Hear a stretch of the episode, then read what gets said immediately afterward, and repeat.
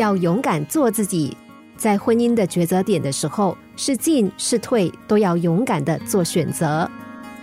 有一位女生单身，不过她曾经交过三四个男朋友，其中一个还曾经和她订过婚。其实她以前的未婚夫很聪明，是个博士，也当医生，人长得也很好看，对她很好，很爱她，每个月还会给她好几千块。但问题就出在他对女生太好了，好的让女生受不了。这怎么说呢？比如说。这位未婚夫每天都要女生随时打电话向他报告自己的行踪，而且每次挂电话之前都一定要女生说“我爱你”这三个字。可是女生觉得想讲的时候自然就会讲嘛，不方便说或者是不想说的时候就不要逼我。后来有一次未婚夫打电话来，女生正在开会，她小声的跟未婚夫说自己在开会，等一下会回电话给他。但未婚夫却以为女生在骗他，女生再次压低声音说自己真的在开会，不方便。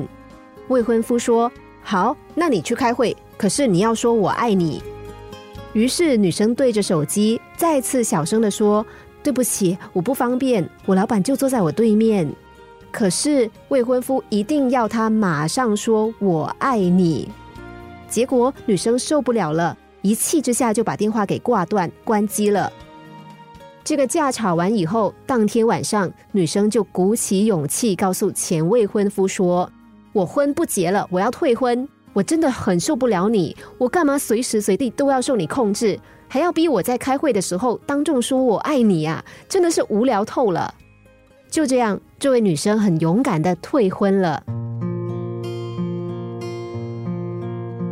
其实，给别人一个空间，就是给自己一个空间。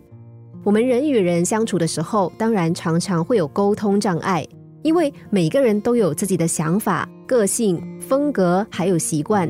同时呢，有些人比较强势，喜欢所谓的管理别人，这个不可以，那个不可以，你要这么说这么做。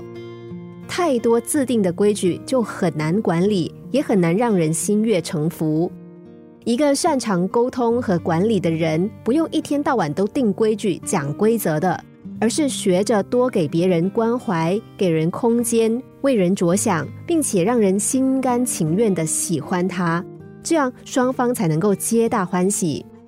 所以有人说，要成就一桩美好的婚姻，要靠两个人真心合作经营；可是要毁掉一桩美好的姻缘，一个人就够了。心灵小故事，星期一至五下午两点四十分首播，晚上十一点四十分重播。重温 Podcast，上网 U F M 一零零三 t S G。